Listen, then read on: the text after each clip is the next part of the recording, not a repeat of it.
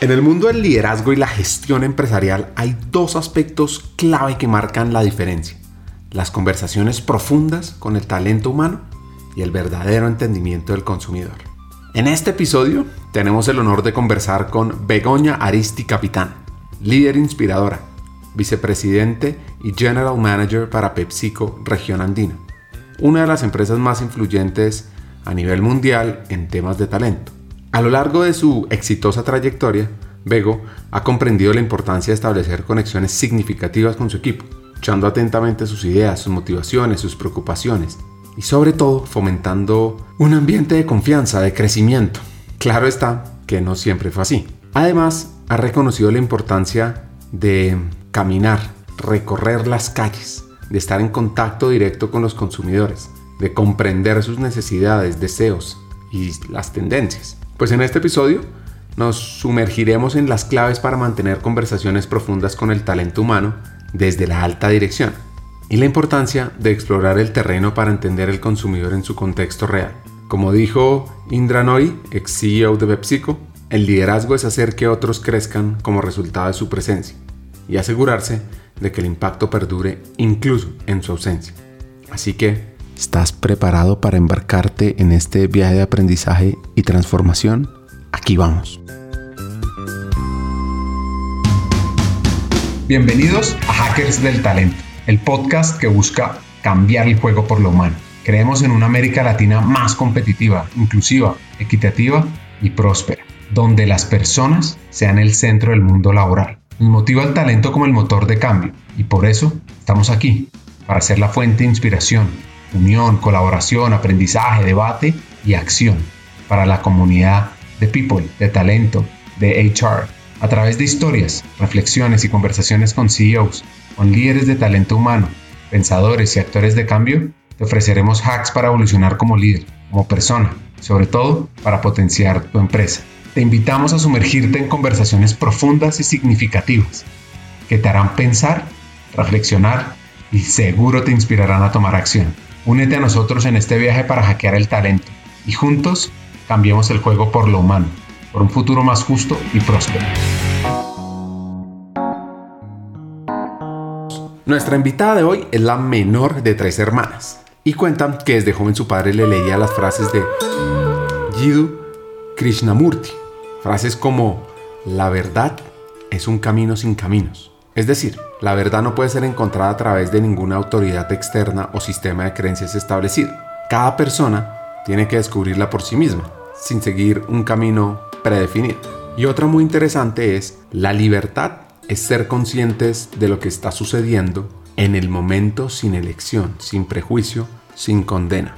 Que cuando uno la lee, abraza un poco esa importancia de tener una libertad interna y la capacidad de estar plenamente consciente del presente sin la interferencia de nuestros condicionamientos mentales y emocionales. Mi papá es dominicano, psiquiatra, neurólogo, médico naturista, eh, después se fue con medicina oriental, etcétera, etcétera. Un hombre sumamente disciplinado, muy, muy enfocado en todo este tema de autoconciencia, seguidor y de Krishnamurti, nos leía Krishnamurti cuando yo tenía 6, 7 años, nos levantaba de madrugada a leernos Krishnamurti y luego a contemplar el amanecer sin pensar solo contemplación. Entonces ya, ya te puedo imaginar cómo era mi papá, muy, muy enfocado en los estudios. Eh, para él era lo importante. Nosotros nos criamos en un ambiente totalmente raro y diferente de Latinoamérica porque no nos dejaba hacer nada parecido a cosas del hogar o la crianza que se le daba en aquellos tiempos, principios de los 80 a las niñas, sino más bien era un enfoque de tu trabajo es estudiar. Ese era el enfoque. Mi mamá, catalana, nacida y criada y crecida en España, ellos inclusive se conocieron porque mi papá estudió medicina en Barcelona, totalmente diferente a mi papá. Eh, mi mamá se fue a vivir a República Dominicana después que habían nacido mis dos hermanas mayores. Yo fui la única que nací en Dominicana y trabajaba en publicidad. Bueno, sigue estando en el mundo de la publicidad ahora como docente, totalmente artística. Trabajo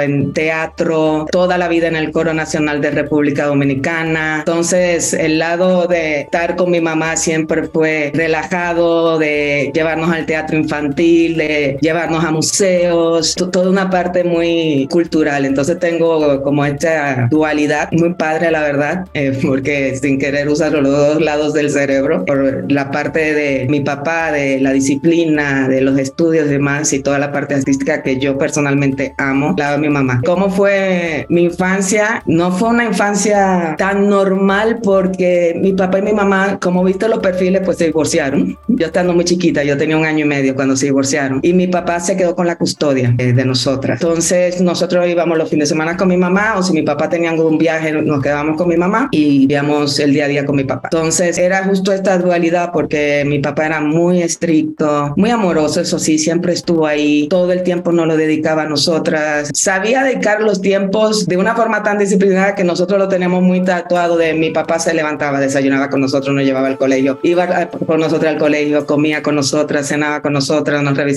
la tarea, nos llevaba, según nosotras, todos los domingos a la playa. Quizás no era todos los domingos, pero nuestra cabeza está que íbamos todos los domingos a la playa, etcétera, etcétera. Entonces, pero era muy disciplinada y era muy disciplinado y era mucho enfoque a que le vaya bien al colegio. Inclusive agarraba algo cool, lo ponía arriba en mueble donde no lo alcanzáramos y decía, la que saque mejor notas se lleva el premio a final de mes. Igual, Navidad, los regalos, nosotros muy temprano supimos que no existía la magia, por si acaso un niño oye esto, no, no oiga todo, no existía la magia que pensábamos que existía, porque mi hermana se despertó temprano y vio cosas que no debió ver, y como ella es muy colaborativa, nos despertó a las otras dos y nos enseñó aquellas cosas que no teníamos que ver. Entonces, a partir de ahí, los regalos dependían del performance del colegio. Ese era vivir con mi papá, y con mi mamá era totalmente diferente, era muy artístico, te digo, nos llevaba a los museos, nos llevaba al teatro infantil, ella siempre estaba o dibujando, nos llevaba ensayos del coro o una puesta del coro con la sinfónica, entonces estábamos muy en eso. Luego de unos años, mi papá nos llevó a vivir con mi abuela y mi tía, entonces yo, aunque sea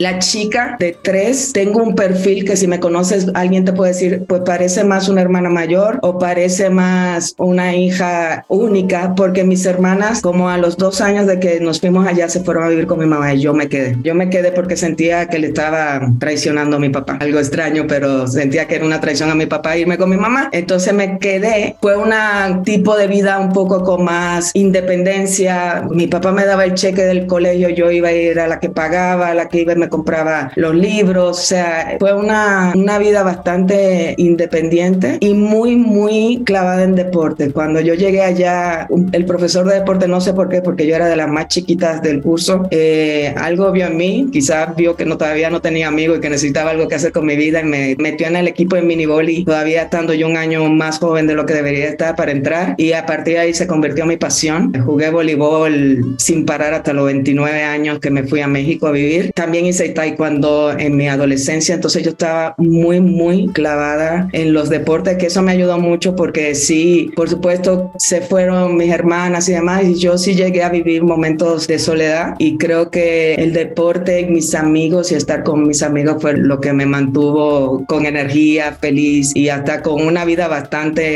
bien llevada, la realidad, porque tenía bastante libertad, pero yo estaba súper, súper clavada en los deportes y demás, sobre todo voleibol. Tanto así que nosotros somos hasta bachiller, eh, no sé cómo en Colombia es, pero nosotros somos bachiller. Cuando yo estaba en cuarto de bachiller, la psicóloga del colegio me decía, Bego, tienes que definir qué vas a estudiar. A mí no me pasaba ni por la cabeza, porque yo disfrutaba tanto mis días. Yo estaba en tres equipos de voleibol, en el del colegio, en uno de un club y en el de la selección de la ciudad donde vivía. Entonces yo me la pasaba jugando voleibol siete horas en el día. Y yo, si yo hubiera podido, yo creo que hubiera sido profesional de voleibol. Nunca tuve el tamaño, lamentándolo mucho. Y creo que nunca me lo me hubieran dejado. Pero mi cabeza, mi vida estaba para jugar voleibol. Y me dijo, tienes que decidir qué vas a estudiar. Yo, pero yo estoy muy bien. Eso lo, viene después. Inclusive yo no soy de la gente que sabía que iba a estudiar. Más me gustaban las artes. Yo dibujaba desde chiquitita, a los cuatro años. Yo me tomaba el chocolate, agarraba lo que quedaba abajo y me ponía a dibujar con eso en cualquier papel. Y siempre dibujé. Entonces me gustaba mucho, mucho las artes y el dibujo. Entonces pensé que me gustaba la publicidad. Pero le tenía miedo a decirle a mi papá que quería estudiar lo que hacía mi mamá. Entonces una de mis mejores amigas me dijo, marketing es una combinación de administración con publicidad. Era muy inquieta y siempre decía las cosas. En el colegio, nada más para decirte cómo yo era, súper inquieta, súper, súper inquieta. O sea, a mí era de la que me tenían que mandar a limpia el borrador, borra la pizarra, vete dile a la directora, lo que sea. Era de las que no se quedaba callada y decía lo que le tenía que decir a las monjas, colegio de monjas toda mi vida. La que ponía de acuerdo a todo el grupo, porque yo, mi teoría era que si todos hacíamos todo juntos, no nos iban a votar del colegio a todos. Y lo logré porque nunca nos escapamos, hicimos de todo y lograba que todo el mundo lo hiciera, entonces no sacaban a nadie. Pero era del top de las estudiantes, menos la conducta. Cosa que mi papá no me reforzaba mucho porque él me decía, mientras todo lo de arriba, que era la materia, estén bien, no me importa lo de abajo, que era la conducta. Entonces yo seguía disfrutando bastante. A los 18 años que fue que me gradué, pues me tuve que regresar a ir con mi papá a la capital. Jiddu Krishnamurti fue un filósofo, escritor y orador indio que vivió de 1895 a 1986.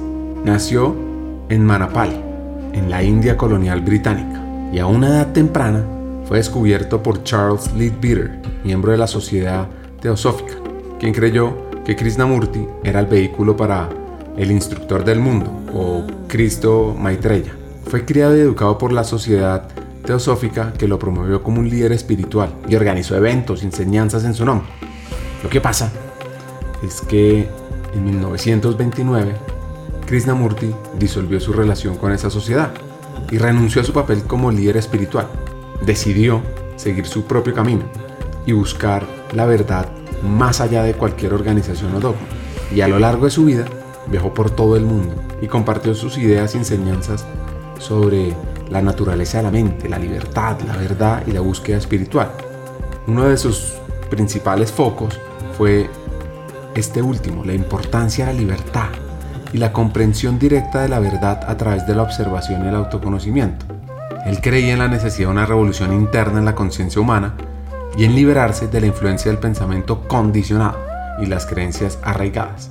Ahora, la pregunta para Bego es cómo vivir con un psiquiatra. Lo que tiene mi papá, y me imagino que así son todos los psiquiatras, es que los tipos de comentarios que te hacen son tan profundos y te llegan tan duro al corazón y a la conciencia que a veces yo decía, mejor que me eche un súper regaño, que me castigue, que me escriba lo que me escribía, porque mi papá lo que hacía era, si tenía que decirte algo, te agarraba un papel, lo doblaba en dos y te escribía como una carta, con un tipo de análisis de, de profundidad muy fuerte que te pegaba. Entonces, es retador crecer con un psiquiatra en ese sentido, pero también es que desarrolla muchas cosas que no sé si yo hubiera desarrollado si no hubiera crecido con él, porque esto que te digo de que nos levantaba, nos leía Krishnamurti, mi papá nos, y al día de hoy nos sigue tratando de enseñar, de utilizar nuestra conciencia bajo nuestro propio pensamiento, tratando de quitar los condicionamientos externos, los condicionamientos de otro, tratar de no vivir en el pasado para no vivir en sufrimiento, o sea, una cantidad de cosas que al final, aunque uno no es perfecto ni lo utiliza todo el tiempo, yo sí creo que lo tengo en el subconsciente y hay muchas cosas que desarrollé gracias a él. Él nos ponía mucho a observar cada vez que íbamos al colegio, camino al colegio. El día de hoy vamos a ver el que vea más árboles, el que vea más perros, el que vea más cosas. Y yo tengo un tema, tengo una capacidad de observación y de leer, por ejemplo, a la gente muy fuerte. Y yo sé que eso lo tengo gracias a haber crecido con el psiquiatra. Entonces, sí es una cosa fuerte, pero en el sentido de que estás todo el tiempo, la vida es seria en que te tienes tú que autoanalizar y son conversaciones profundas y pensamientos profundos lo que él te lleva y eso llega un momento que sí te puede, tú como niño, como adolescente, pues es estresante o duro. Después como adulto dices, no, pues sí, muchas de estas cosas tuvieron padre, pero en el momento era duro. Cuando estaba en la universidad, que venía, eh, venía grupo de amigos a estudiar a mi casa, si se sentaba mi papá a hablar con nosotros, hacíamos una pausa y decíamos, vámonos al súper que está al frente a dar una vuelta para airearnos y pensar bien todo lo que nos dijo.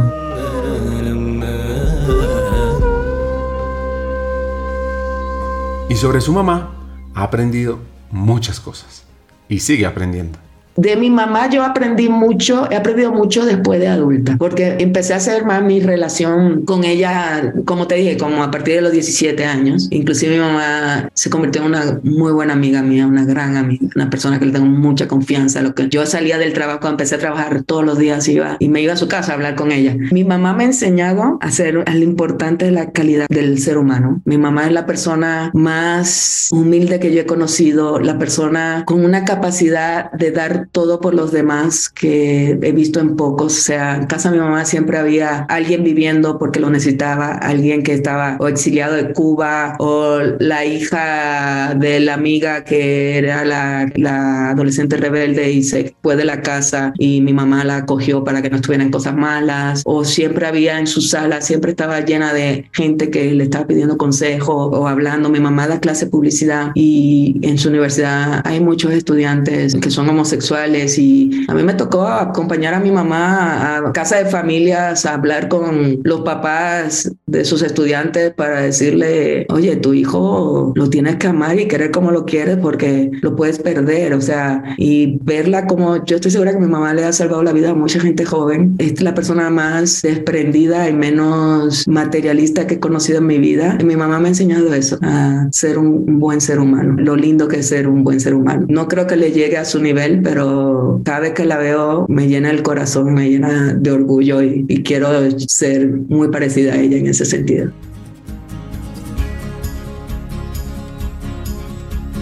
Tuvo un momento de bloqueo. Entendamos, pongámonos en los zapatos en esta etapa de la vida. Tuve etapas. Mira, mi mamá, mientras estuvimos con mi papá, siempre todos los fines de semana seguro la veíamos. Y te digo, a veces mi papá tenía viajes de trabajo, lo que sea, y nos quedábamos con ella. Luego que nos fuimos con mi abuela, mi abuela estaba a una ciudad que ahora se llega en 45 minutos, pero antes por el tipo de carretera que había se llegaba una hora y media. Mi papá iba los sábados con nosotros, mi mamá iba los domingos a visitarnos. Entonces la veía casi todos los fines de semana. Cuando se acabaron de ir mis dos hermanas, al principio iban todos los fines de semana y yo llegué a un momento que las bloqueé o sea, y fue algo que hice inconsciente. No le hacía mucho caso cuando iban, cuando me llamaban por teléfono. Yo hacía monólogos de sí, no, sí, no. Esas eran mis respuestas. Vamos el fin de semana y yo decía, no, tengo esto con mis amigos, etcétera. Y gracias a un retiro que me tocó ir con el colegio, creo que tercero de bachiller por ahí o casi cuarto, hablando con una de las monitoras en los grupos que te ponen a hablar, la monitora me dijo, oye, tú tienes un tema con tu mamá. Y yo le dije, no, por supuesto que no. Me dijo, sí, por esto, esto, esto. Y ay, no lo hacía consciente y a partir de ahí cambié totalmente y le empecé a decir, venga a hablar con ellas y todo. Mis hermanas me empezaron a ir a visitar todos los fines de semana. Mi mamá también iba mucho y ya que me regresé a la capital, todo el tiempo yo iba a verlas. O sea, si yo tenía vacaciones, me iba de vacaciones a casa de mi mamá, me quedaba con ella y me veía con mis hermanas todas las semanas y todo el tiempo. Y a partir de ahí la relación ha sido muy cercana.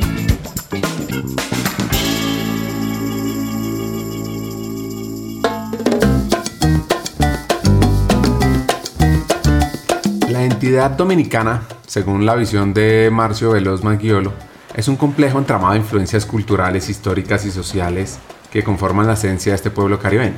La identidad dominicana no puede ser reducida a una sola definición, dice Mayolo, sino que se compone de muchas capas y contradicciones, porque por un lado se nutre de la herencia indígena, africana y europea que se entrelazan en la historia de la isla. También se ve moldeada por la diversidad regional y por las vivencias de los dominicanos en la diáspora. Es una identidad en constante transformación, en diálogo con su pasado y en búsqueda de una comprensión más profunda de sí mismo. Y lo que dice Maggiolo es que hay que explorar y cuestionar esos mitos y estereotipos arraigados a la sociedad dominicana y reconocer sobre todo la riqueza y complejidad de esta identidad en todas sus manifestaciones. Entonces la pregunta es, ¿qué significa ser dominicano o dominicana. ¿Qué significa ser dominicana? Bueno, a mí significa, me da mucho orgullo porque República Dominicana es un país chiquito, pero tiene mucho talento y muchas cosas que aportarle a los demás. Entonces, primero me da mucho amor y me regresa a un lugar seguro porque ahí pues donde crecí, donde está mi familia, donde están mis amigos de toda la vida, la gente que me quiere por quien soy, no por quien me he convertido y con los que crecí. Y me da muchísimo orgullo haber salido de un país chiquito como muchos otros dominicanos, porque no soy la única, hay muchos dominicanos muy exitosos eh, que nos llenan de mucho orgullo, pero a todos los que salimos nos da tanto orgullo representar a nuestra isla y ponerla en un puntito en el mundo, porque yo sí creo que el tamaño no define la calidad. Y República Dominicana está eh, llena de gente, olvídate el talento, gente con un corazón tan grande y tan bueno y con tanto deseo de echar para adelante que a mí sí me llena de mucho orgullo ser y representar a, República Dominicana.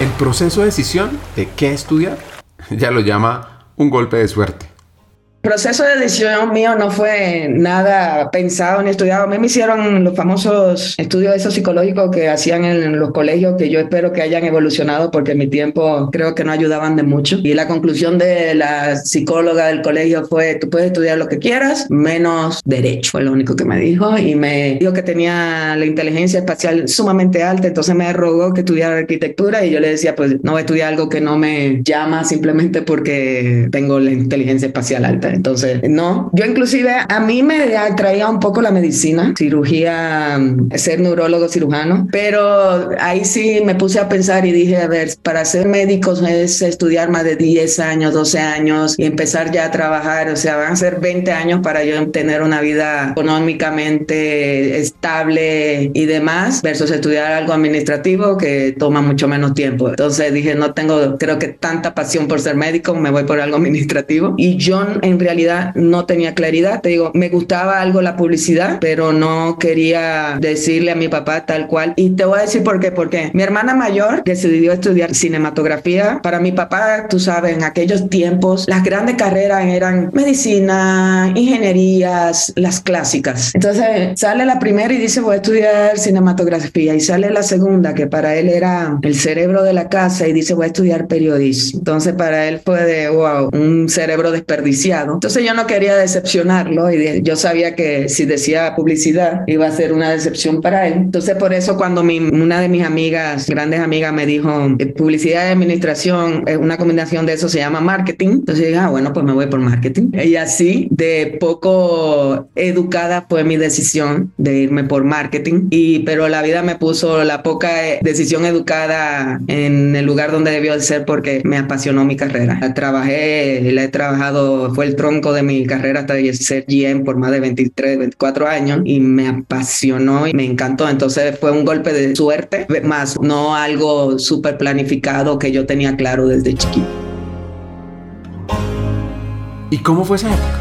Atención a la queja que hizo sobre un profesor y su foco por los profesores duros. Bueno, la universidad para mí al principio fue un cambio fuerte porque además fue cambiar de ciudad, regresar a vivir con mi papá. Mi papá estaba casado otra vez. Yo realmente no conocía bien a mi madrastra en ese momento. Cambio de amigos, cambio de todo. Entonces, los primeros dos semestres fueron duros y además que era tronco común, que no sé, seguro en Colombia es igual, ¿no? Que te dan matemática, español, geografía y todas esas cosas. Entonces, los primeros dos semestres no me encantó mucho. Yo me la pasaba toda la clase dibujando y haciendo chistes. Yo soy muy payaso y era muy payaso más cuando era más joven. Tengo un humor negro un poco fuerte, entonces me la pasaba entre eso y dibujando. Pero por ejemplo, el primer semestre sí, hubo una clase y una profesora que para mí fue clave en mi carrera y creo que en mi formación y se lo voy a agradecer toda la vida. Se llama Alina Bello. Nos dio filosofía, primer semestre. Y primer día de clase nos puso un trabajo de investigación, de, ya sabes, que te ponen busca algo, esto en la biblioteca y no sé qué. Y regresamos todos después de un arduo trabajo de días en la biblioteca, le entregamos el trabajo, después ya lo regresa mm, corregidos y todos, no sé cómo se lo dicen ustedes, nos, nos quemamos en el trabajo. No fue malísimo todo, todos los trabajos estaban súper rayados. Esta mujer, genio, porque te iba rayando párrafo por párrafo y te decía, esto fue copiado de tal libro de tal página, esto fue copiado de tal libro de tal página, esto fue copiado de tal libro de tal página. Entonces ahí nos dio todo un sermón de aprendizaje aprender a hacer síntesis y a tener pensamiento crítico y tu propio punto de vista y no copiar como habíamos aprendido en el colegio y que lo que copies pues lo pones en un quote abajo, etcétera, etcétera. Y te digo que me cambió la vida porque ya yo traía el chip de mi papá de que uno tenía que tener su propio pensamiento, pero esta mujer ahí fue parte agua para mí y encendió la llama de tener este pensamiento crítico y decir lo que tú piensas y poner tu punto de vista claro y creo que jamás se me ha apagado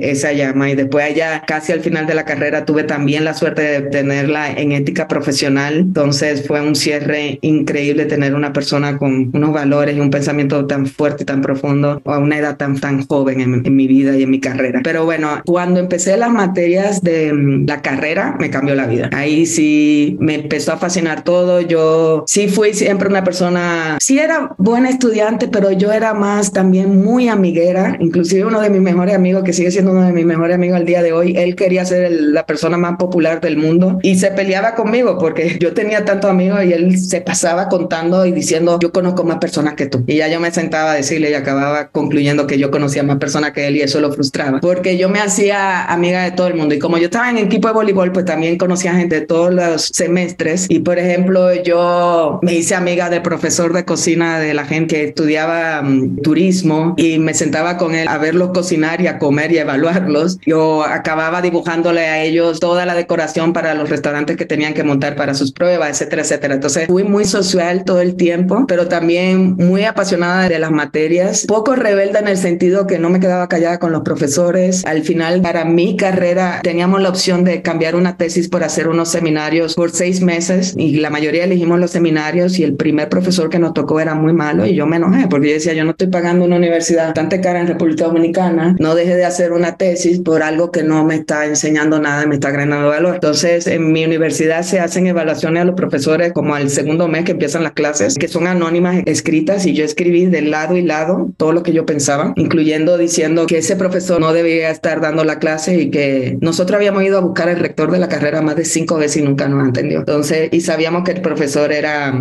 cuñado del rector de la carrera, entonces puse que no era justo que porque esta persona tener familiaridad con el rector de la carrera le, le dieran algo que no tenía la capacidad de dar la clase. Y se la mandé directamente mm, a la persona encargada de todas las rectorías y llegó el rector de mi carrera a mi curso con mi evaluación a la mano a decir que la persona que había escrito esa era una persona cobarde porque no la había firmado. Yo simplemente no la firmé porque no tenía dónde poner mi nombre. Y habló de todo de mí. Era muy fácil saber. Los profesores que me conocían sabían que era yo porque mi letra es súper reconocible. Y cuando él acabó, yo me paré y le dije, señor, esa evaluación es mía. Y me dijo, vamos a no afuera. Le dije, yo no puse mi nombre porque es una cosa, o sea, no lo pedía, pero no tengo ningún problema de darle la cara. Y la razón por qué lo escribí es porque yo soy aquí una de los mejores estudiantes, tengo muy buenas notas. Lo pasamos a buscar más de cinco veces y usted nunca nos dio tiempo. Y nosotros no queremos desperdiciar nuestro tiempo y no creemos que justo ta ta ta ta ta. Llegué a mi casa, le dije a mi papá, puede ser que no me gradúe. Nos cambiaron el profesor, nos pidieron que eligiéramos a quien nosotros quisiéramos. Agarramos el top profesor que había de estrategia de marketing. Los dos seminarios nos pusieron a, a validar los profesores y bueno, y sí me acabé graduando, pero siempre fue así. Siempre le decía a los profesores lo que le tenía que decir. O tenía un perfil un poco extraño porque yo tenía en la cabeza de que eh, la nota no importaba porque al final yo iba a trabajar de esto y no era la nota lo que me iba a dar el trabajo. Entonces yo le decía a mis amigos, no me pregunten en materias que sean de mercadotecnia porque yo no voy a estar en sus trabajos al lado de ustedes para decirles qué tienen que hacer. Entonces me sentaba adelante en el pizarrón y escribía chiquito y decía, no se copien porque ustedes van a estar solo en su trabajo. Y cuando nos íbamos a inscribir, que antes en mi tiempo la vida tecnológica no existía, las inscripciones eran presenciales y claro, la gente que era mayor que tú eran súper buena gente y te iban y te decían, no te inscribas con estos profesores porque son muy duros. Entonces yo siempre les preguntaba, ¿una persona le ha pasado materia? Sí, entonces me voy con ellos. Y decidirme con todos los profesores duros porque yo decía que esos eran los que más me iban a enseñar. Y creo que fue la mejor decisión porque me tocaron unos profesores de primera. Todos eran gente que trabajaban en empresas, en Colgate, en la telefónica, en ese tiempo se llamaba Codetel, luego lo compró Claro, pero era la telefónica más grande de allá. Bueno, en toda, en Frito-Lay, una de mis profesoras trabajaba en Frito-Lay y por ella acabé luego en PepsiCo. O sea, me tocaron top. Sí fue muy duro, no acabé con el promedio summa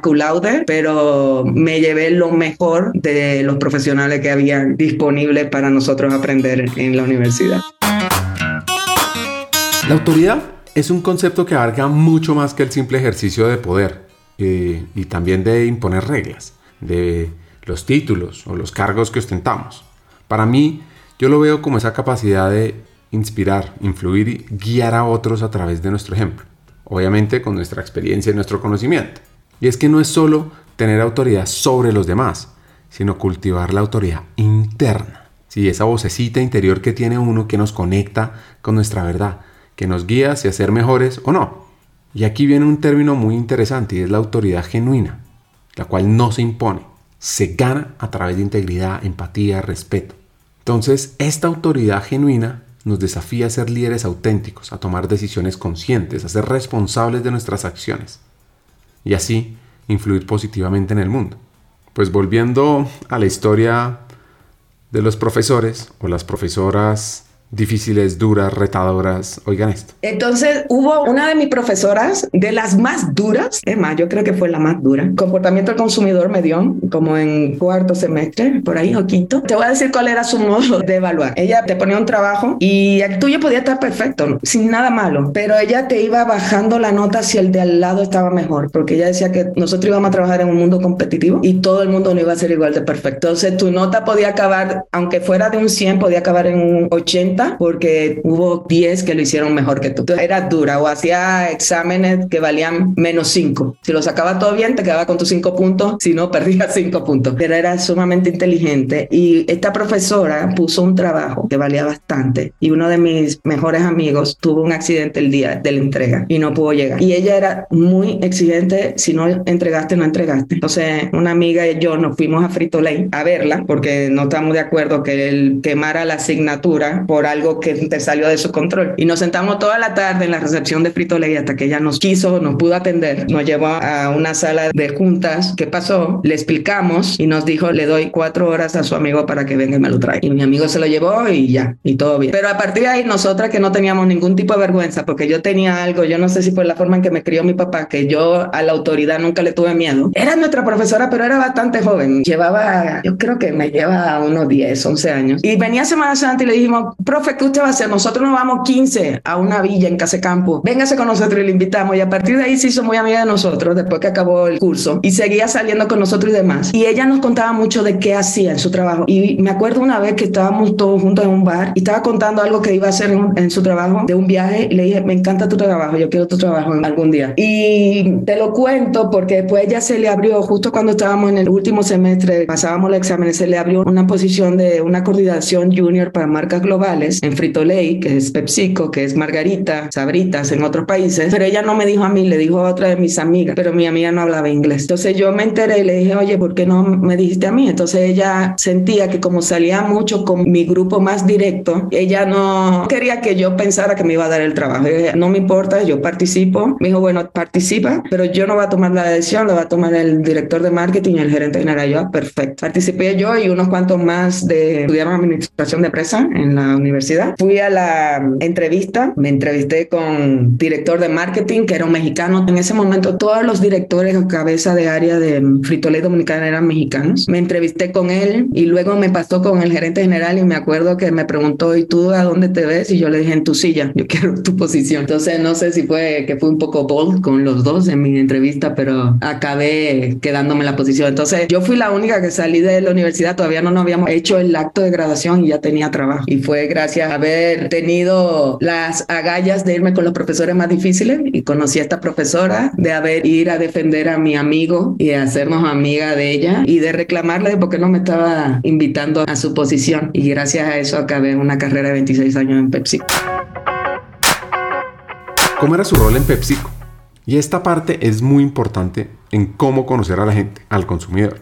Imagínense esto para el talento en su compañía. Bueno, yo empecé en PepsiCo como coordinadora junior de marcas globales. eso era trabajo de marketing para Lay's, Ruffles y Cheetos, porque Doritos, aunque es una de nuestras marcas globales más importantes después de Lay's, era muy chiquita en Dominicana. Entonces, específicamente esa marca la manejaba la Grouper que llevaba las marcas locales. Me acuerdo que me dieron, porque insisto, era el mundo análogo todavía, me dieron 10 carpetas que tenía que leer de marcas y yo me la pasaba leyendo carpetas al principio. Claro, salir a ruta con vendedor muy temprano, que me encantó porque hace un año me escribió el vendedor con el que salí por primera vez a ruta por LinkedIn y me dijo, yo fui el que te llevé por primera vez en una ruta, casi lloro de la emoción cuando me escribió y me lo hizo recordar. Y mis amigos me llamaban toda la tarde de que ya acabaste, ya acabaste, vamos a juntarnos porque en aquellos tiempos, principios de los 90, los amigos sí éramos como friends, que éramos mínimo siete u ocho que andábamos juntos todo el día y ellos todavía no empezaban a trabajar. Entonces me acuerdo que yo veía el mundo corporativo y que eran todos tan políticos y cómo se vestían y demás. Ricardo, yo decía, yo aquí no va a durar, esto no es para mí. Y ahora cada vez que veo para atrás, digo, me recuerdo todavía aquel día que yo decía, yo aquí no voy a durar. A mí nunca me gustó el trabajo sentada en el escritorio y siempre, nunca me gustó estar frente a una computadora. Entonces yo me la pasaba en la calle, o sea, yo iba y me pasaba un día entero a la planta y me iba con la de calidad y me sentaba en el laboratorio y ella me enseñaba cuáles eran los defectos de mi producto, qué pasaba, qué no pasaba frente a la línea, si íbamos a lanzar un producto, me iba todo el día para ver que saliera como el producto ganador. Nosotros éramos un país chiquito, entonces no teníamos presupuesto. Los estudios, pues nosotros mismos íbamos y hacíamos los focus groups. Si teníamos que hacer encuestas, hacíamos la encuesta. Yo me iba con mis promotores al supermercado y con mi Chester disfrazado, iba y ayudaba a mover el producto, me iba a los campamentos, o sea, me la pasaba mucho en la calle con el equipo de agro. Hay que hacer un video, vamos, yo me voy con ustedes a Constanza, que es un lugar muy frío donde nosotros tenemos nuestro plan agro en República Dominicana. Y iba y ellos me enseñaban todo el proceso y grababa y luego le armaba todo un video y demás. Entonces, siempre fue una persona muy, muy metida en la calle. Yo agarraba mi carro cuando lanzaba algo, porque es que yo decía, la única forma de ganarle a estos jefes es con información, porque más que ellos nadie sabe. Entonces, yo le voy a ganar con que tengo más información que ellos en mi cabeza. Entonces, si yo lanzaba algo, yo me iba una semana entera a darle la vuelta en mi carro, a ver colmados, como decimos, tendita de barrio, changarros en diferentes zonas del país. Y después ya yo iba y decía, no, el producto está así, está así, está así. Y pues no tenía mucha forma de, de decirme que no, porque ya yo lo había visto. Y llevábamos muchas cosas. Yo siempre he sido una persona como que pienso en el problema y veo cómo resolverlo sin importarlo si me toca o no me toca. Entonces, a mí me también me asignaron Nielsen, de yo tenía que analizar la data y hacer un reporte. Entonces yo hacía el reporte Nielsen y de repente pues no habían reportes de ventas y empecé a agarrar la venta y armé un reporte de ventas gigante, el cual a todo el mundo le encantaba y ya se lo pasaba a todo el mundo y acababa haciendo de todo. Hubo un año, ya yo era gerente y sí, sí llegué a la posición de mi jefe, pero a la del gerente general no, de Dominicana. Ya luego llegué a una gerencia, a otra gerencia general, pero no a la de Dominicana. Hubo un año que hubo una devaluación muy fuerte en República Dominicana. Se evaluó el peso de 1 por 20, 22 a 1.45 de la noche a la mañana. Y el negocio, por supuesto, empezó a perder dinero.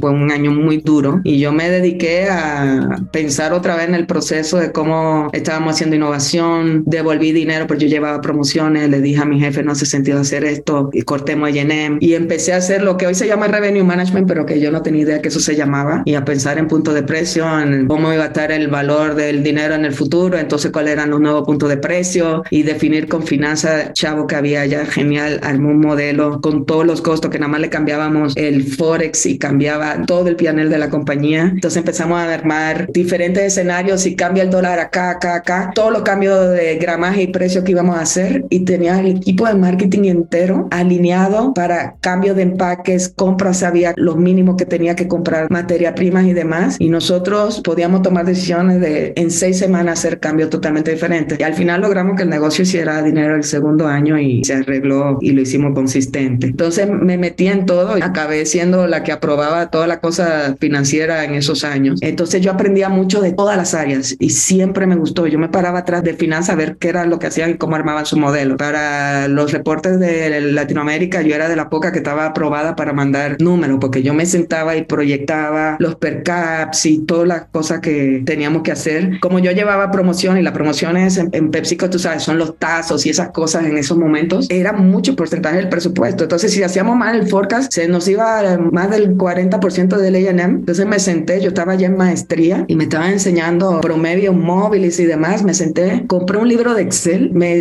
encerré en mi oficina más de una semana y armé en Excel un modelo con 10 años de historia de ventas por SKU de la compañía en kilos, en unidades, en pesos. Hice promedios móviles regresivos, quité estacionalidades y armé un forecasting para la compañía que acabó siendo el forecasting. Yo iba semanal a la planta a dar mi número para la producción cuando me fui se lo pasé al, al de logística para que lo siguiera utilizando. Entonces siempre fui una persona que yo me aburría muy rápido si hacía lo mismo y siempre estaba pensando cómo resolver problemas. Y tuve la suerte que al segundo año que yo llegué a Frito Lay, cambiaron al director de marketing y el que llegó me leía muy bien. Y me acuerdo que iba a mi oficina y me decía, Bego, ya estás aburrida, ¿verdad? ¿Qué quieres hacer? Y me dejaba hacer cualquier tipo de proyectos o cualquier cosa totalmente nueva. Entonces, eso me ayudó mucho a forjarme como una persona que se atreviera a tomar riesgos, a tomar decisiones diferentes y que no pasaba nada, que me iban a apoyar. Hagamos una pausa.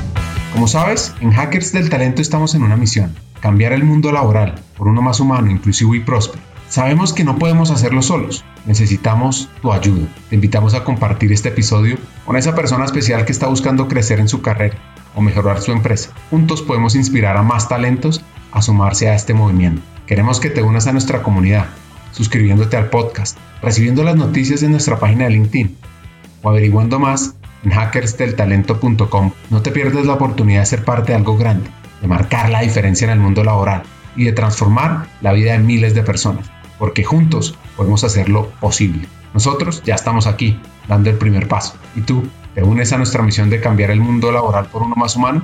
Hagámoslo juntos. Sigamos con el episodio. De las experiencias se aprenden.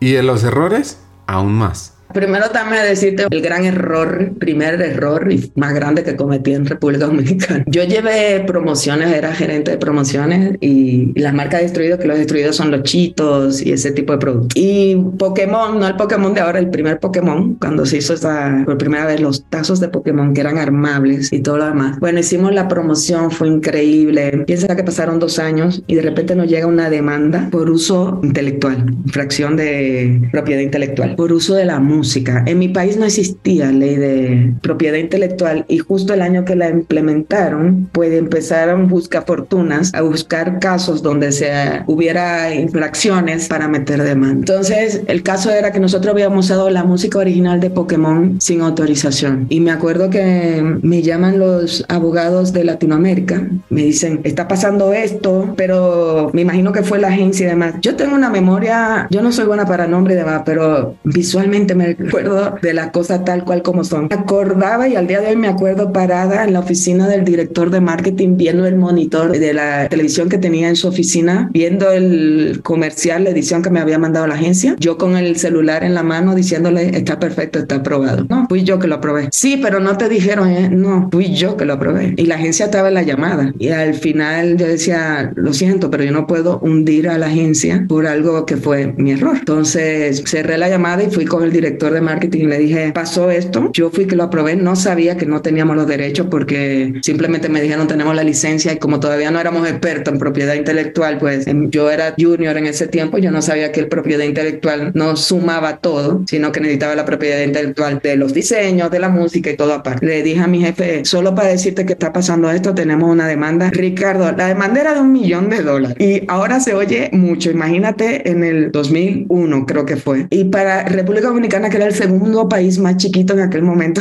de Frito Lay. Se nos están demandando por un millón de dólares. Los abogados me están diciendo que apunte a la agencia, pero yo no puedo apuntar a la agencia porque pues mi responsabilidad si me tienen que correr a mí, córranme, pero fui yo que lo hice y yo me quedo con la responsabilidad. Es de verdad es la mejor lección que me han dado en mi vida de que los errores se pueden cometer y cómo apoyar a mi jefe me dijo, no pasa nada, yo te apoyo, lo vamos a resolver. Por suerte acababan de contratar una abogada interna porque usábamos eh, abogados externos en el país. Y esta tipa, una tiburona, al día de hoy es una de mis mejores amigas. Llegó, se dio cuenta que era un cazafortuna. Nos fuimos a negociar porque me llegaron a mí para yo ver todo. Nos fuimos a negociar y acabó cerrando una negociación con 5 mil dólares. A partir de ahí, Ricardo me hice experta en todos los temas legales dentro de marketing y mejor amiga de todo el equipo de, de legal toda mi vida. Ese fue el momento más duro. Te lo quería contar porque son cosas que uno aprende, se da duro y la forma en que tus jefes reaccionan, creo que te moldean mucho después a ti como líder y después como tú eres capaz de afrontar las, las crisis. Y otro momento lo vivió con este mismo director que tenía. Este director de que tenía jefe que me daba mucha libertad y me retaba y me dejaba hacer. Una de las cosas que él permitió, Chitos es una marca global y es una marca que para Latinoamérica en aquel momento solamente estaba aprobado. Por ejemplo, si íbamos a hacer un comercial de Chitos, Chester Chita, todo se hacía en México, todas las digitalizaciones que parecía caricatura en aquel momento y la voz la hacía un mexicano. Y yo, mi primera marca que llevé como gerente fue Chitos y pues yo quería hacer cosas más creativa de lo que nos mandaban. Entonces hice un AOP así súper robusto con las cuatro P's, pero muy creativo, con innovación muy, muy creativa y muy disruptiva para su momento. Y consiguió que la vicepresidente de marketing en ese momento de Latinoamérica nos diera el permiso a que nosotros creáramos cosas para la marca en Dominicana. Entonces llamé a mi mamá, le dije, mi mamá ya daba clase de publicidad, necesito un estudiante tuyo que sí sea suficientemente creativo, pero que sea el más responsable. Me mandó opciones, los entrevisté, le dije, necesito que pongas una agencia para que me ayudes a crear empaques, caricaturas, etcétera, etcétera. El chavo montó su agencia y se convirtió en un despacho de diseño para hacer cosas creativas para chitos de innovación y demás. Y fue muy divertido, nos salió muy bien. Entonces, cuando ya yo estaba haciendo eso, esta vicepresidente de marketing llamó a mi jefe, bueno, al jefe de mi jefa, y le dijo, necesito a alguien bien creativo que venga a ayudar al director de promociones de la región a crear nuevas promociones por tres meses a México. Entonces él me mandó a mí. Claro, haciendo mi trabajo. Yo en ese momento era gerente de lechitos y productos similares, más promociones en Dominicana, más las promociones para el Caribe. Y tenía que seguir haciendo mi trabajo, más ir a hacer, diseñar promociones para Latinoamérica. Fueron los tres meses que al final se convirtieron en cuatro más divertidos, aunque tenía muchísimo trabajo, pero y la verdad yo tenía una coordinadora que era una crack en Dominicana y hizo el trabajo de chitos casi solita, súper bien y me abrió muchísimo la puerta porque hice un networking increíble en México. Conocí a casi todo el grupo de marketing de Sabritas, por supuesto todo el grupo de Latinoamérica, a todos los proveedores del mundo, de China, licenciatarios y por supuesto me pude posicionar con la vicepresidente que había en ese momento, que era muy, muy exigente. Y después cuando me regresé, al año que me había regresado a Dominicana, ella regresó y me pidió, me ofreció trabajo para irme a trabajar a Latinoamérica como gerente de marcas y promociones. Una decisión que todo el mundo me criticó y me decía que no me fuera porque a mí me iba muy bien en Dominicana, yo estaba creciendo muy rápido, ya yo estaba perfilada para si mi jefa crecía, yo me quedara en la cabeza de marketing de negocio. Yo tenía claro que yo quería crecer, hacer una carrera grande y mi país es muy chiquito, entonces sabía que tenía un techo en Frito Ley Dominicana. Bueno, nadie me aconsejó que me fuera, todo el mundo me decía es un grave error, no te vayas, solamente una persona me dijo que me fuera, que era mi ex jefe, que ya se había regresado a México, y lo llamé y le dije, ¿tú qué crees? Me dijo, mira, tiene este es pro, esto contra, pero me dijo, mira, y egoístamente, a mí me conviene más que tú estés en México porque es más fácil después yo llevarte conmigo a Gamesa, estaba trabajando en Gamesa, conmigo a Gamesa desde la Ciudad de México, la región, que desde República Dominicana. Yo, ok, y acabé yéndome a vivir a la Ciudad de México por dos años, estuve en ese rol, es el rol que menos me ha gustado en mi vida, no me gusta ser staff, pero si tengo que repetir mi carrera, dos pasos sí repetiría. Una, empezar en un país chiquito como República Dominicana y con una cultura tan increíble que teníamos de familia, de cuidarnos la espalda, de crecer todos juntos, de lo mejor para el negocio. Y la segunda, pasar por el staff de Latinoamérica, porque hay cosas que uno aprende en un staff que uno no aprende teniendo todo en tus manos dentro de la operación. ¿Qué tal una cultura de cuidarnos, de apoyarnos los unos a los otros? Ahora la pregunta es, ¿vale la pena todo ese recorrido en la calle, en las operaciones? Yo sí creo que es necesario porque te da varias cosas. Te da primero una capacidad de colaboración, persuasión, negociación, que no necesariamente, aunque uno crea que lo tenga trabajando toda la vida en la operación, no es lo mismo tú tener el say y tener la decisión y ser colaborador, a colaborar sabiendo que tú eres un enabler, pero tú no tienes la decisión final. Entonces, esa es una. La otra, el networking que tú haces, no lo vas a hacer desde ninguna operación. Yo al día de hoy tengo muchas de mis conexiones y amistades amistades y gente con la que he crecido en mi carrera ha sido gracias a mi paso por la TAM. Algunos, muchos ya no están, pero son gente que quiero muchísimo, que me aportaron muchísimo y que me inclusive me cuidaron muchísimo. Entonces el networking también es algo importante. Y la otra, si te toca en el lugar correcto, con la gente correcta, el staffing te da un pensamiento estratégico y tiempo para pensar estratégicamente que no te lo da, inclusive hasta creativamente, que no te lo da estar en una operación porque hay mucho fuego en una operación y por más que quieras estar viviendo un poco más en el mediano o largo plazo, pensando creativamente, disruptivamente, te jala el día a día. Entonces yo sí recomendaría, aunque no te guste, por lo menos tener un año crítico o dos años críticos en una posición de estar. ¿Y cómo fue esa experiencia en México? Pues con una llamada de su jefe, Ah, y hago un paréntesis, por cierto, los episodios que menciona son el 114 con Gabriela García, vicepresidente para América Latina de PepsiCo, y el 248 con Angélica Garza, que no está en Arméxico.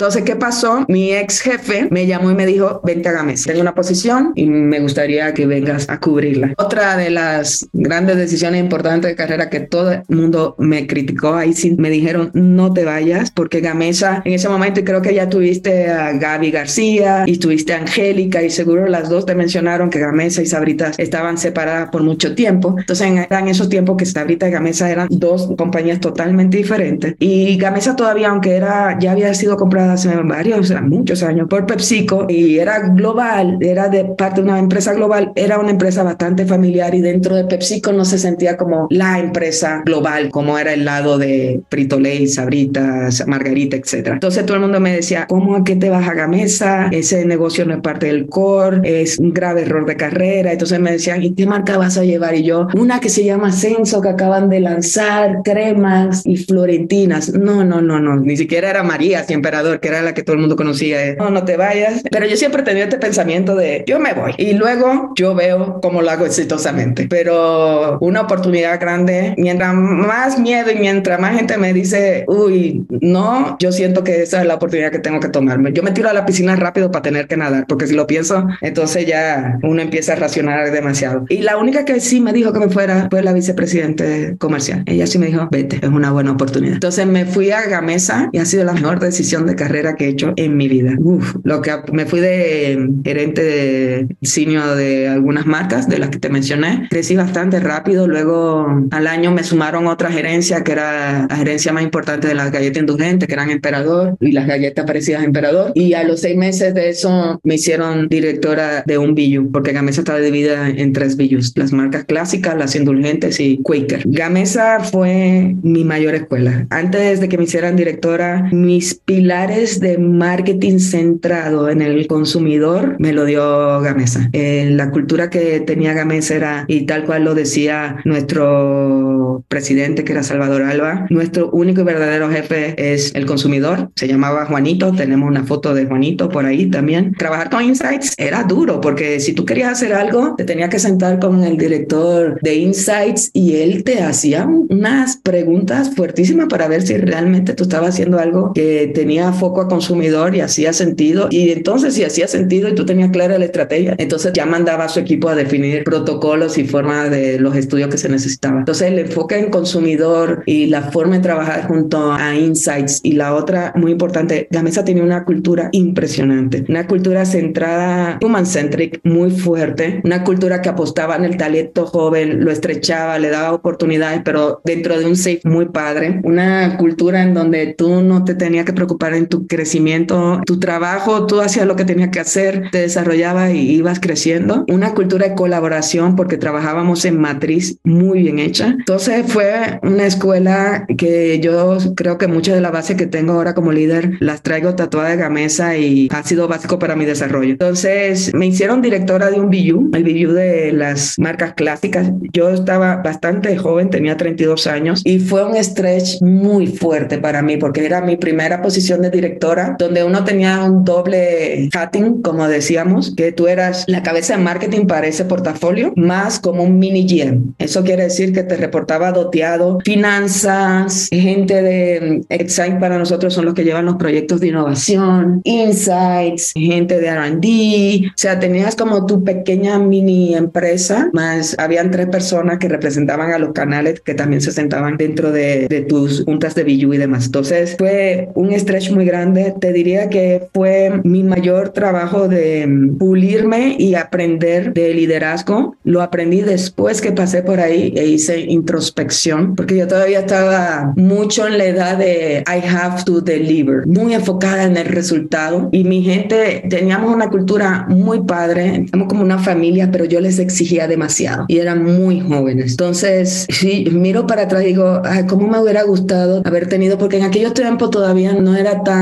común que todo el mundo tuviera coaches y mentors informales, que tú buscabas a la gente. Ya existía, pero era todavía muy formal, alguien pagado de fuera para ciertos ejecutivos. Y miro para atrás digo, uy, si hay algo que me hubiera encantado y siempre que te hacen la famosa pregunta, si vas atrás en el pasado y le dices a la joven Bego, ¿qué harías diferente? Yo buscaría mentorship y coaching para que me hubieran acompañado en ese proceso que fue muy exitoso. ¿eh? Tuvimos resultados increíbles. El equipo creció mucho del talento que tuvo ahí. Hoy son grandes ejecutivos dentro de PepsiCo y fuera de PepsiCo, pero fui muy fuerte con ellos en muchos momentos. Y si yo hubiera estado acompañada con alguien que me supiera guiar, hubiera sido mucho más increíble. Yo hubiera aprendido de liderazgo mucho más rápido en mi carrera y mejor. Y también no me ayudaba. Yo era la única mujer directora de marketing y de las pocas directoras que habíamos en el Excom extendido. Entonces tuve que aprender un estilo de liderazgo duro y de hablar duro para que me escucharan. O yo pensaba que eso era lo que funcionaba. Entonces eso es lo único de esa época que digo, ay, no me gustaba mi estilo de liderazgo, pero fue de verdad una época increíble. Ahí me di cuenta cómo me gustaba el desarrollo de talento. Hicimos cosas increíbles. Crecíamos a la gente, le dábamos stretch, se lo dábamos de forma totalmente diferente. Las noticias, un video con sus papás hablándole o los recibíamos en el aeropuerto con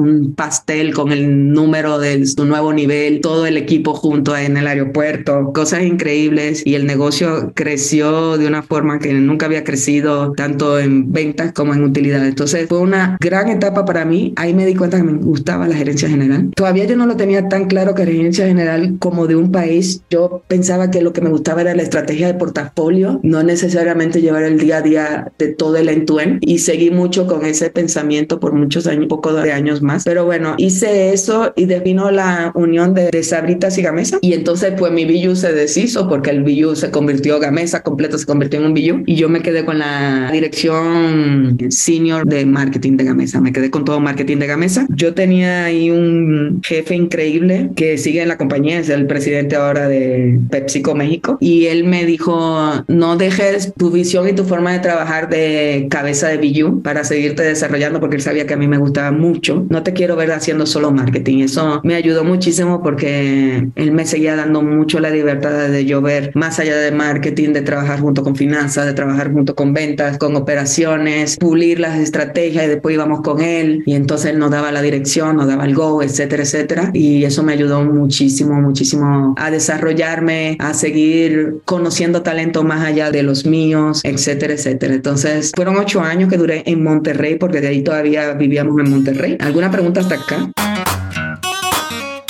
Preguntas, muchas. Así que vamos a sacar la libreta para anotar y sacar algunos hacks de esta conversación. Encontrar la propia voz, lanzarse, atreverse, buscar mentores muy pronto, complementar la carrera. Hay que hacerlo. Pues era el año 2014, mismo año cuando falleció Nelson Mandela. Ucrania tenía una guerra también con Rusia, quien se queda con Crimea, cuando ganó el no en Escocia, buscando independencia del Reino Unido. Y sonaba la canción que oyen de fondo.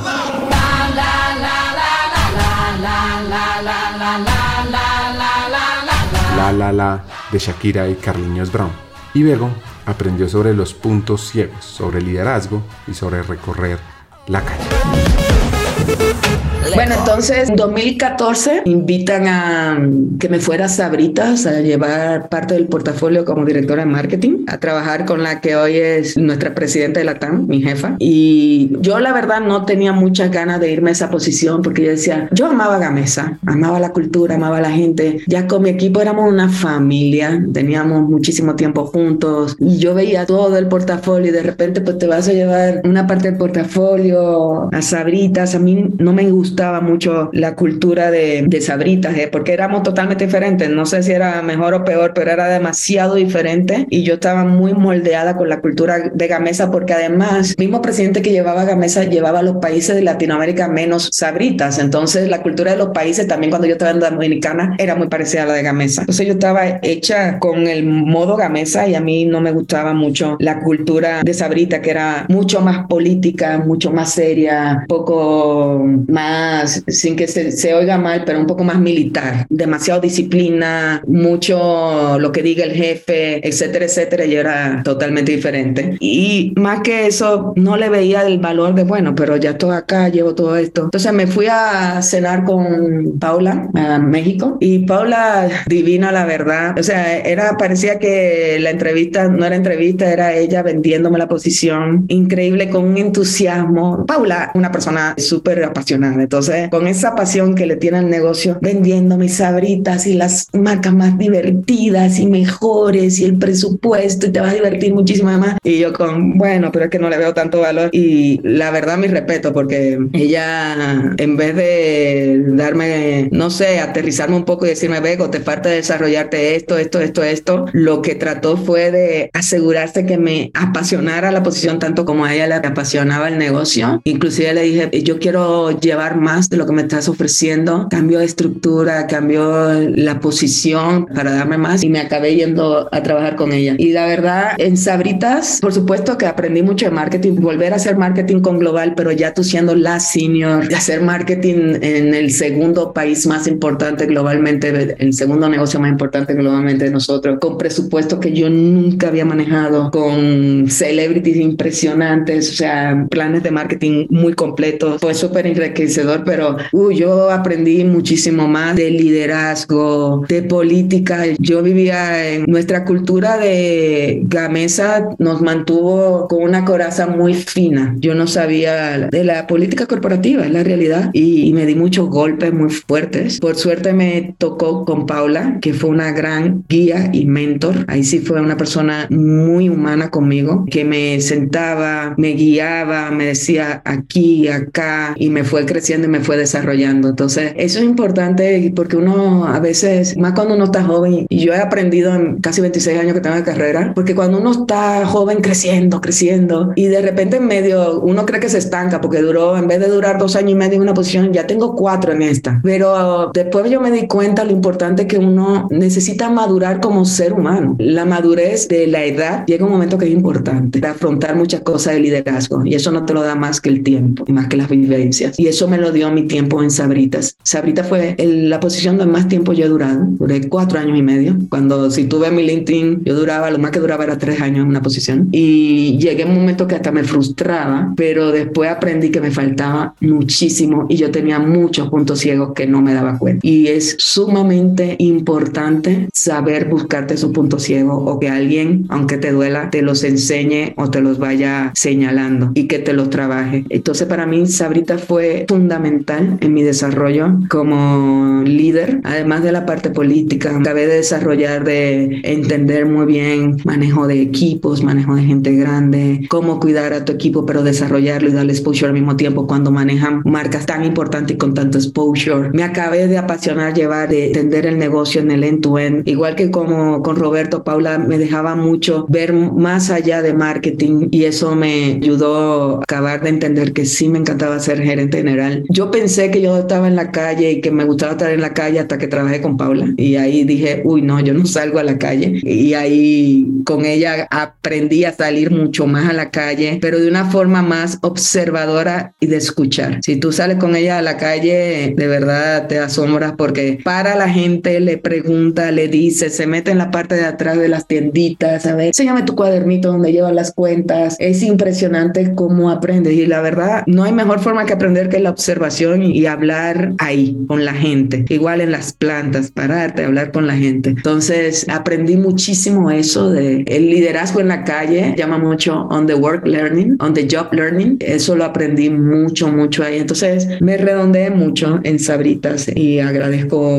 muchísimo haber pasado por ahí, que Angélica en su momento, que era la que estaba ahí, Paula, Pedro Padierna, Roberto, que fue mi jefe, vieron que yo tenía que pasar por ahí y me pusieron. Tuve momentos que no lo entendía y después reflexionando y mirando para atrás dije, wow, cuánto lo necesitaba. Yo no estaba lista para una vicepresidencia. Me faltaba muchísimo y gracias a haber pasado por ahí no me quemé. Porque a veces nosotros forzamos los movimientos y te acabas moviendo para lugares que no debes ir y te acabas quemando por no estar lista y no darte cuenta. Entonces hice esa posición con cambios, me fueron sumando algunas otras responsabilidades, pero estuve ahí, tengo casi cuatro años, cuatro años y medio. Y luego Paula me promovió a BU líder de Gamesa en 2008. Trabajo que disfruté muchísimo, que era darle la vuelta al negocio, pero era un negocio que amo, que llevo en el corazón. El equipo era increíble. Había que trabajarlos un poco porque estaban todavía un poco dolidos porque muchos se tuvieron que mudar de Monterrey a México porque cuando se juntaron las dos compañías, el headquarters se quedó en México y mucha gente no se pudo mudar. Entonces todavía estaba el equipo un poco triste por lo que no estaban, porque tuvieron que dejar Monterrey atrás, etcétera, etcétera. Entonces tuvimos que hacer un trabajo muy fuerte de hacer la identidad del equipo, de empezar a trabajar los paths de carrera, de energizarlos, de empoderarlos y demás. Y fue un trabajo que disfruté impresionantemente, ver a la gente crecer, dar la vuelta, brillar y junto con ellos como hicieron crecer y darle la vuelta al negocio fue maravilloso. Fueron tres años y fueron tres años difíciles porque nos pasaron cosas que yo decía, voy a leer la Biblia a ver qué lo próximo que nos va a pasar con el terremoto, problemas en plan, en una planta, luego incendios, luego pandemia. Entonces ya yo decía que nos va a pasar, pero con tantos cambios y crisis lo disfruté muchísimo porque tenía un equipo impresionante. Ya yo tenía otro tipo de skills que me ayudaron a manejar la crisis mejor. Tenía a Roberto de jefe, que es un líder humano, ejemplo, y creo que fue mi última gran clase que yo necesitaba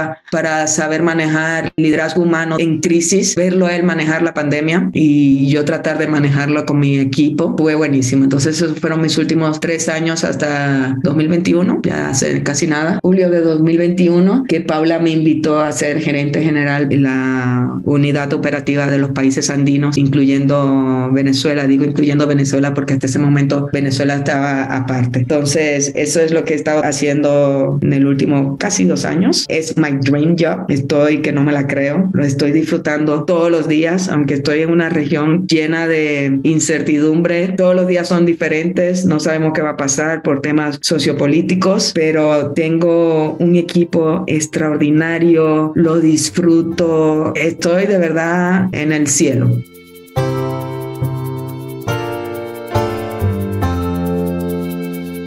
El verdadero desafío en la evolución de las personas y en el rol del liderazgo está en estrechar el talento de la gente, en descubrir esas habilidades ocultas y potenciales que yacen en cada individuo, brindarles el espacio, la oportunidad y el apoyo necesario para que brillen con todo su esplendor.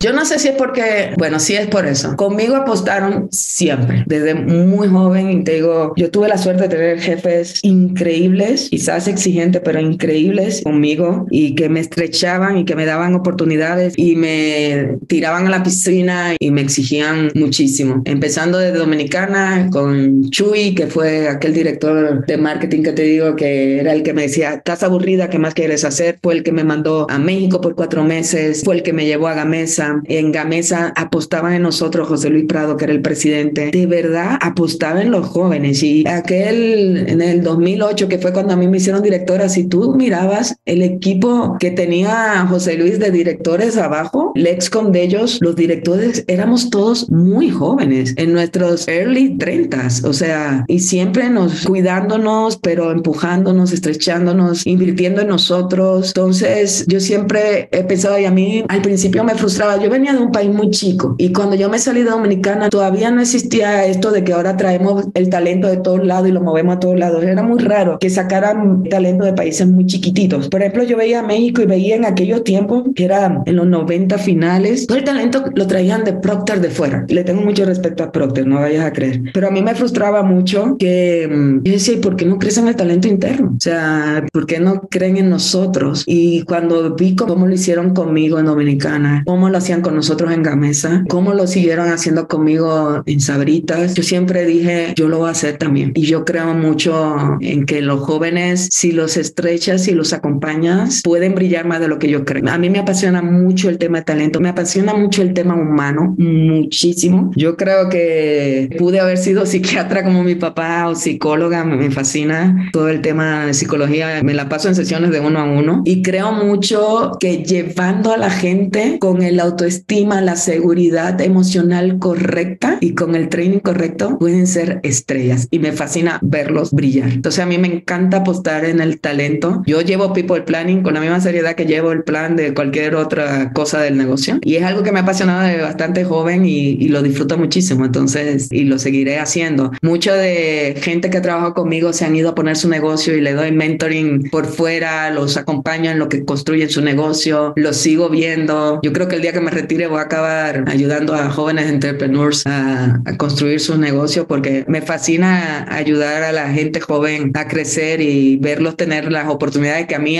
me la dio en algún momento y me la siguen dando. Poder hacer eso por otro y cambiar su vida laboral por lo menos y ver la felicidad de la gente cuando está creciendo y cuando llega a objetivos, eso para mí es impresionante.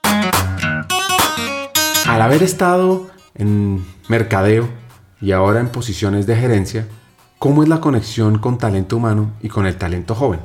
Bueno, nosotros tenemos, inclusive Andino, tenemos una población bastante joven, promedio está en los 30 y pocos, pero nosotros tenemos Gaby García, que es nuestra vicepresidente de Recursos Humanos para Latinoamérica. Tienen un equipo, yo digo que es el Dream Team de Recursos Humanos que hemos tenido en toda mi carrera en PepsiCo, en Latinoamérica. Y tienen unos programas increíbles para talento joven de desarrollo de John Talent y demás. Inclusive Gaby junto con Roberto, antes, cuando las dos todavía estábamos en el negocio en México, hicieron un XCOM de millennials jóvenes y teníamos cada cual asignado uno y ellos nos daban a nosotros mentorship. Wow, cómo lo disfruté. Quiero en algún momento hacer eso en mi OU. Ya mandé a hacer uno, pero para ver un caso específico de tema de negocio. Pero ¿qué hago? Yo, yo soy una persona que me gusta estar muy cercana a ellos. O sea, primero los programas que tienen recursos humanos, soy sponsor de todos y más si son de gente joven. En todos soy sponsor, mentors, me pongo de one on one con todo el que lo necesite y les doy seguimiento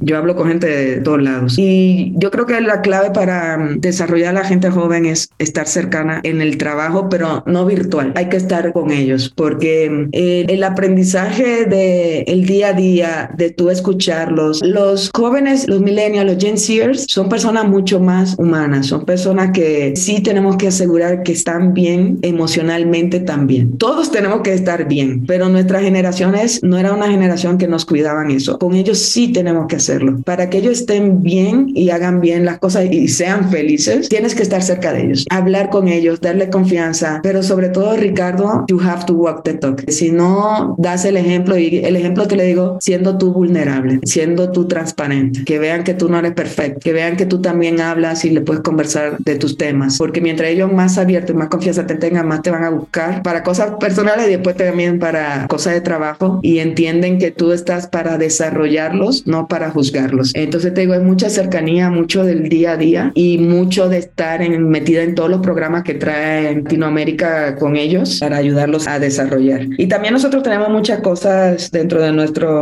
región de andinos. Por ejemplo, tenemos un programa, el Chester Cage, que lo hizo el equipo de agilidad de digital. Y es para vente, traerte ideas, las que quieras para el negocio de temas digitales. Y por supuesto que el 95% de las ideas las traen los jóvenes. Y eso son cosas cosa que los ayuda muchísimo porque los empoderas, les hables la creatividad, le hables el pensamiento disruptivo y empiezan a actuar como dueños y demás. Entonces, te digo, una cosa del día a día y no de decir tanto, porque yo no creo en el liderazgo de hablar bonito, sino de mucha acción y de mucho acompañamiento.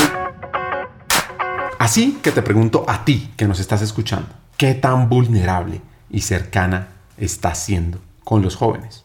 Ahora profundicemos sobre la relación con talento. No, son muy buenos, inclusive, y de verdad parece que le estoy echando demasiado flores a Gaby, pero es así. Las conversaciones de talento cambiaron totalmente con la llegada de Gaby, porque ahora no son el people plan informal que hacemos una vez al año, ahora tenemos conversaciones recurrentes de talento y son súper ricas porque son transparentes, son reales y son pensando primero en lo mejor para la carrera de la persona y luego, ok, entonces, ¿qué es bueno para el negocio? Entonces, son conversaciones informales muy buenas, muy cercanas, muy reales. Yo a Gaby la puedo hablar y decirle, tengo este tema con este talento, quiero crecerla, pero tengo estos obstáculos, ¿cómo le hago? Y Gabriela objetivamente te va a decir por acá, por acá, o piénsalo, porque además no te da soluciones, se nota que es psicóloga, te pone a pensar cuáles son las mejores formas, pero te ayuda mucho a acabar tomando la decisión correcta. Pero son conversaciones que tenemos, ya para nosotros el tema de talento es una conversación frecuente, abierta,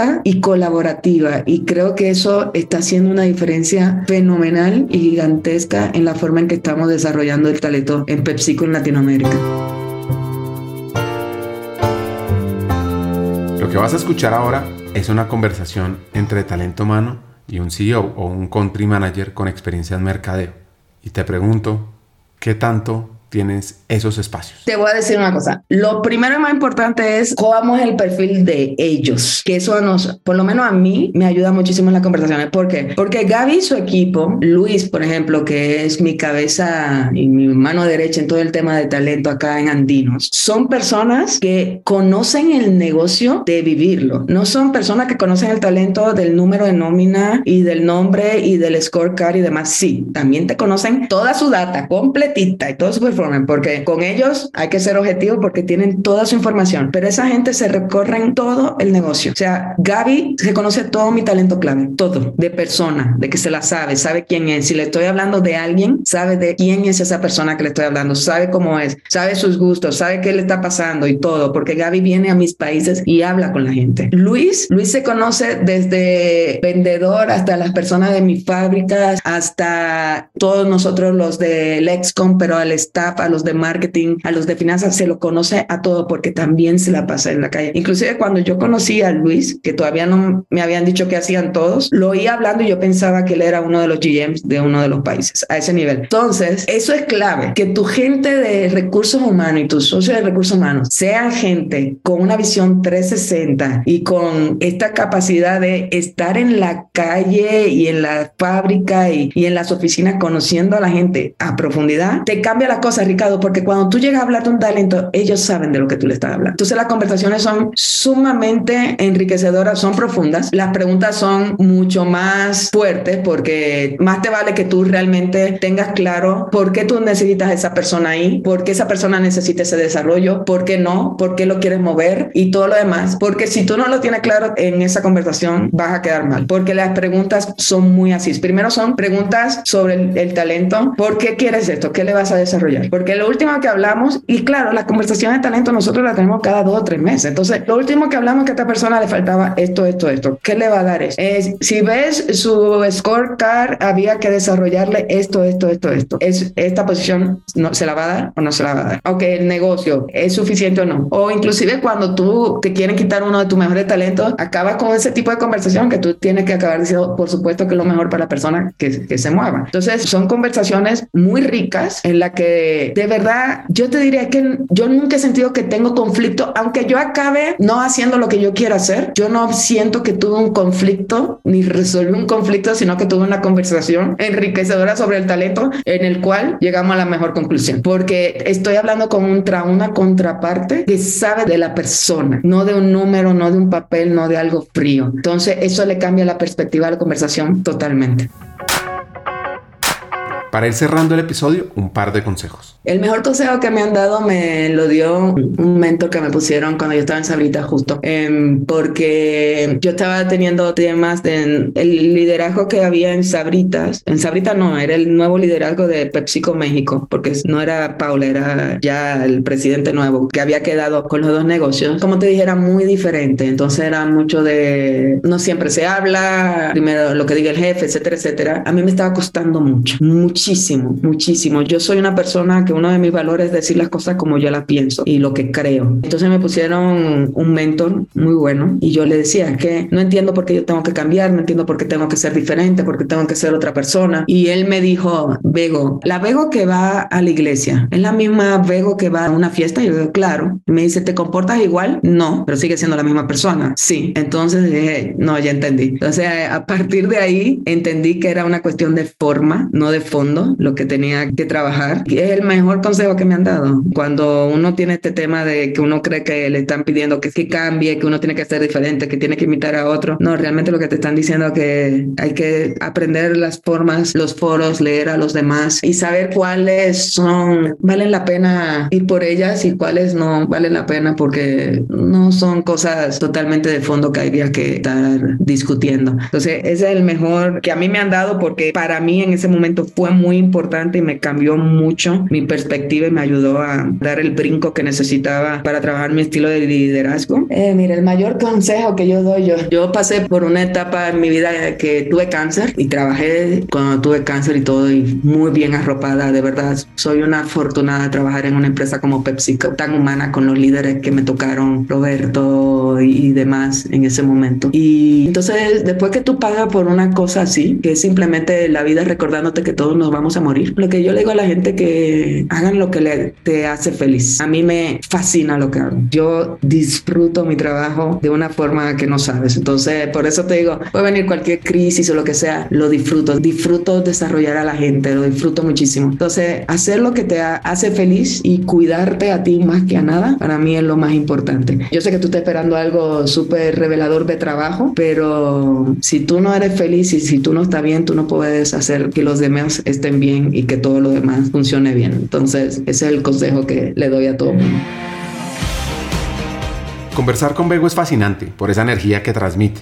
Acá vienen mis tres hacks. 1. Embárcate desde temprano en grandes retos, porque van a dar grandes retribuciones. 2.